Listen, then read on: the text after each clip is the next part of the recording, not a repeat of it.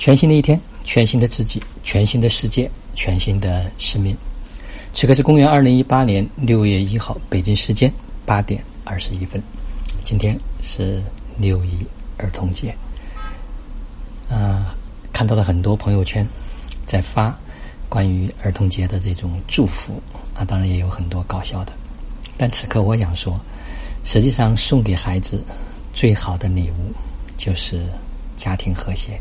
夫妻恩爱。因为让孩子可以在一个良好的土壤、良好的环境下面去成长，这对孩子来说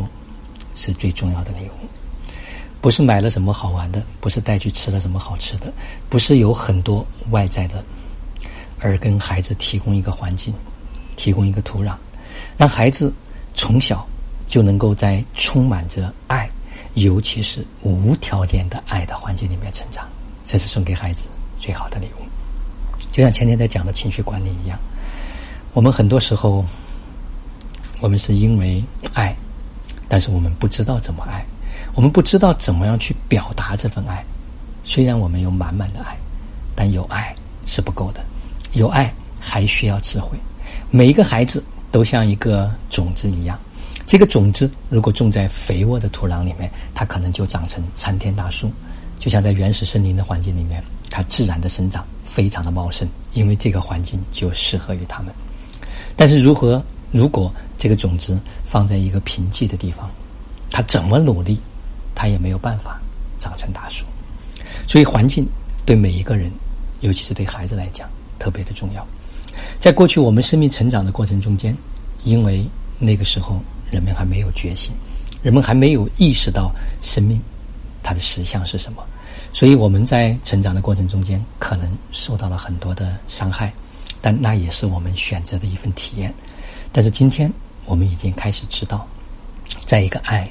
喜悦、自由的环境里面，每一个人都可以活成他本来的样子，所以。六一，也真的不知道该讲什么，但是我想，待会儿可能也会在分享奇迹、分享爱的平台里面去选择一篇文章，就是关于在家庭生活过程中间如何能够有更多的这种幽默感。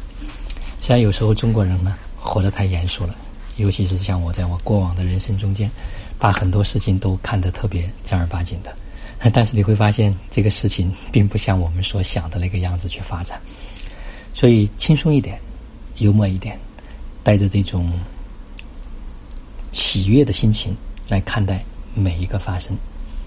因为很多人都已经经历过很多很多事，就像前几天在看《西部世界》第二季的时候，啊，真的这部片子非常的烧脑。但是这部片子中间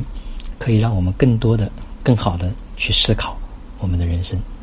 我们如何能够拿回真正的生命的主权。他也实际上也讲到了一个觉醒，啊，不再被别人摆布，不再被别人控制。但是同时，你也可以看到，人类有很多的贪欲。但是回归到最核心的一点，人他都是有爱的，都是源于爱才会相聚在一起。但如何正确的、准确的去表达这份爱，这个是真的需要学习，需要智慧，需要往内不断的去探索。才可以拿回属于自己的这份力量。好了，今天的分享就到这里。就让我们每一天、每一刻、每一分、每一秒，都活在爱、喜悦、自由、恩典和感恩里。